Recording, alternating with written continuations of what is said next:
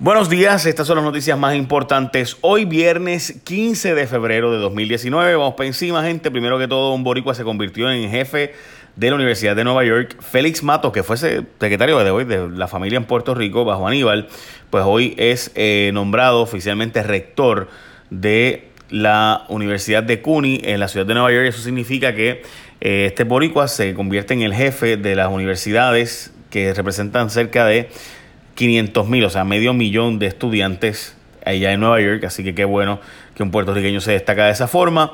También hay una feria de trabajo en la AMA para quienes trabajan en construcción, va a poder recogerse allí resúmenes y demás.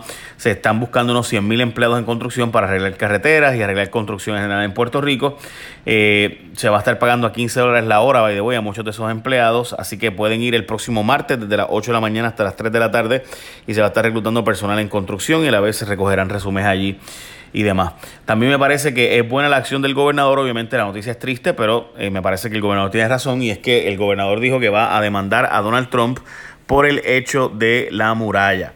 O sea, si el presidente declara una emergencia y se lleva los fondos de Puerto Rico para la muralla, pues el gobernador lo va a estar demandando. Me parece que tiene toda razón y que ese es el paso correcto por parte del gobernador, quien ayer le escribió por Twitter al presidente que si la muralla le iba a pagar México y resulta ahora que van a pagar ciudadanos americanos en Puerto Rico y California, pues que nos veremos en corte.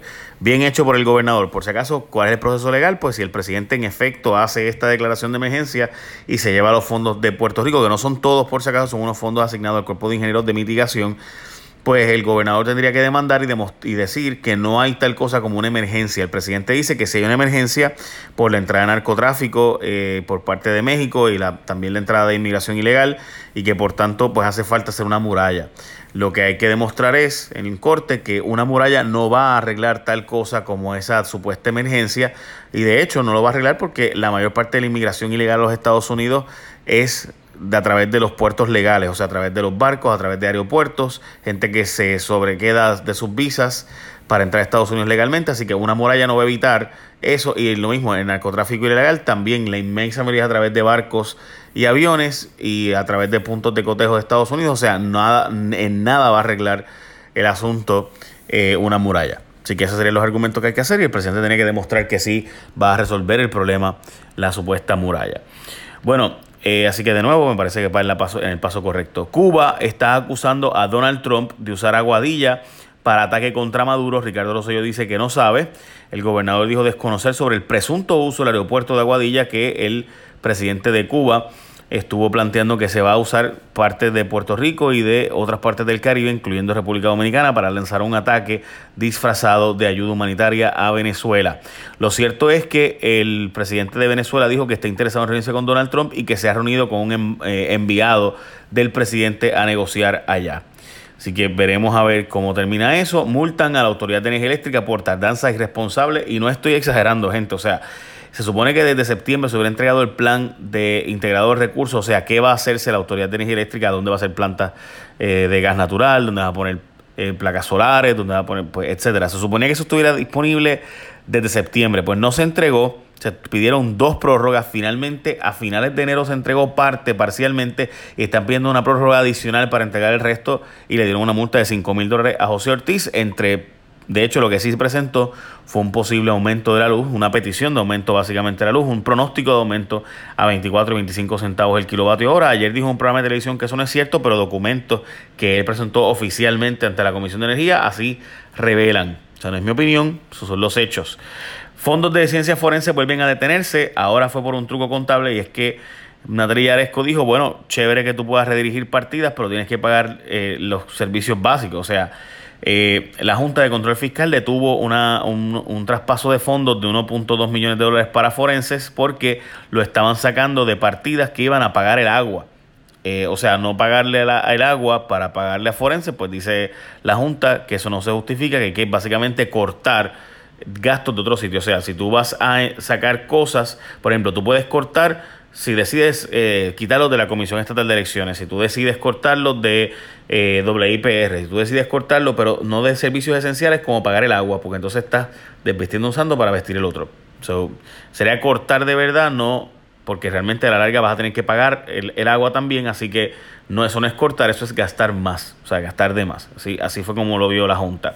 Rivera Chats no entrega facturas, en, perdón, Rivera Chats no entrega facturas fatulas. Johnny Méndez dice que no hay Caspers en el Capitolio en medio de la noticia de que el FBI confirmó la investigación sobre empleados fantasma en el Capitolio. El nuevo día le pidió al Senado tener acceso a facturas de las empresas vinculadas al esquema. Sin embargo, estos se han negado a divulgarlas. La Cámara sí compartió, dicho sea de paso, las facturas y Johnny Méndez dice que no hay tal cosa como empleados fantasmas allí. Uf, bueno.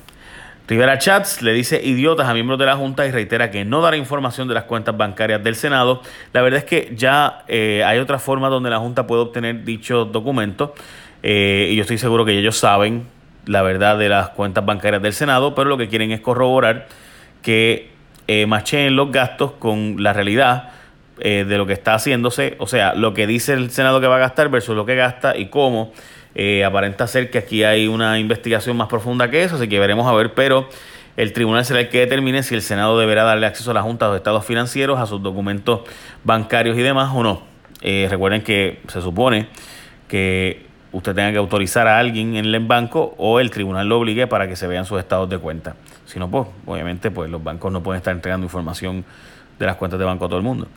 Un avión de Venezuela, o sea, el avión de Venezuela llegó a Colombia se acabó la travesía del avión con ayuda humanitaria para Venezuela. Resulta que oficialmente el avión llegó a Bogotá, según dice el gobierno. Veremos a ver. Ya está pasando a Cúcuta, en la zona donde va a estar toda la ayuda internacional. Bustos de Fortuño y Alejandro García Padilla ya están en, listos para la inauguración. Están allí en el Capitolio eh, de Yulisas Casting y eh, aparenta ser que fue por lo menos 50 mil billetes los que se gastaron ahí anuncian el plan de razonamiento de agua para embalse Oaxaca y se extendió a 23 municipios lo que llaman sequía. Francamente, yo no sé cómo es eso de que pueden decir que hay sequía en Puerto Rico. En Puerto Rico siempre llueve muchísimo. El problema es que está lloviendo menos de lo normal, pero siempre llueve mucho. Lo que pasa es que no hemos sabido utilizar eh, el recurso del agua. Por ejemplo, en Puerto Rico llueven entre 75 y 80 pulgadas de lluvia anuales y solamente usamos como una pulgada para nuestro uso eh, cotidiano. Así de mucha agua se desperdicia en la isla. El racionamiento de agua va a estar empezando por la gente de, que se sirve de Oaxaca y comienza oficialmente el 22 de febrero. Hasta ahora el plan es alternar el servicio de turnos de 24 horas. Así que ya saben, básicamente esas son las noticias más importantes hoy. Eh, no sé si hay, a ver si escribí algo más como para añadir. Eh, no, básicamente eso es. Son las noticias más importantes del día. Se portan bien. Échame la bendición. Bye.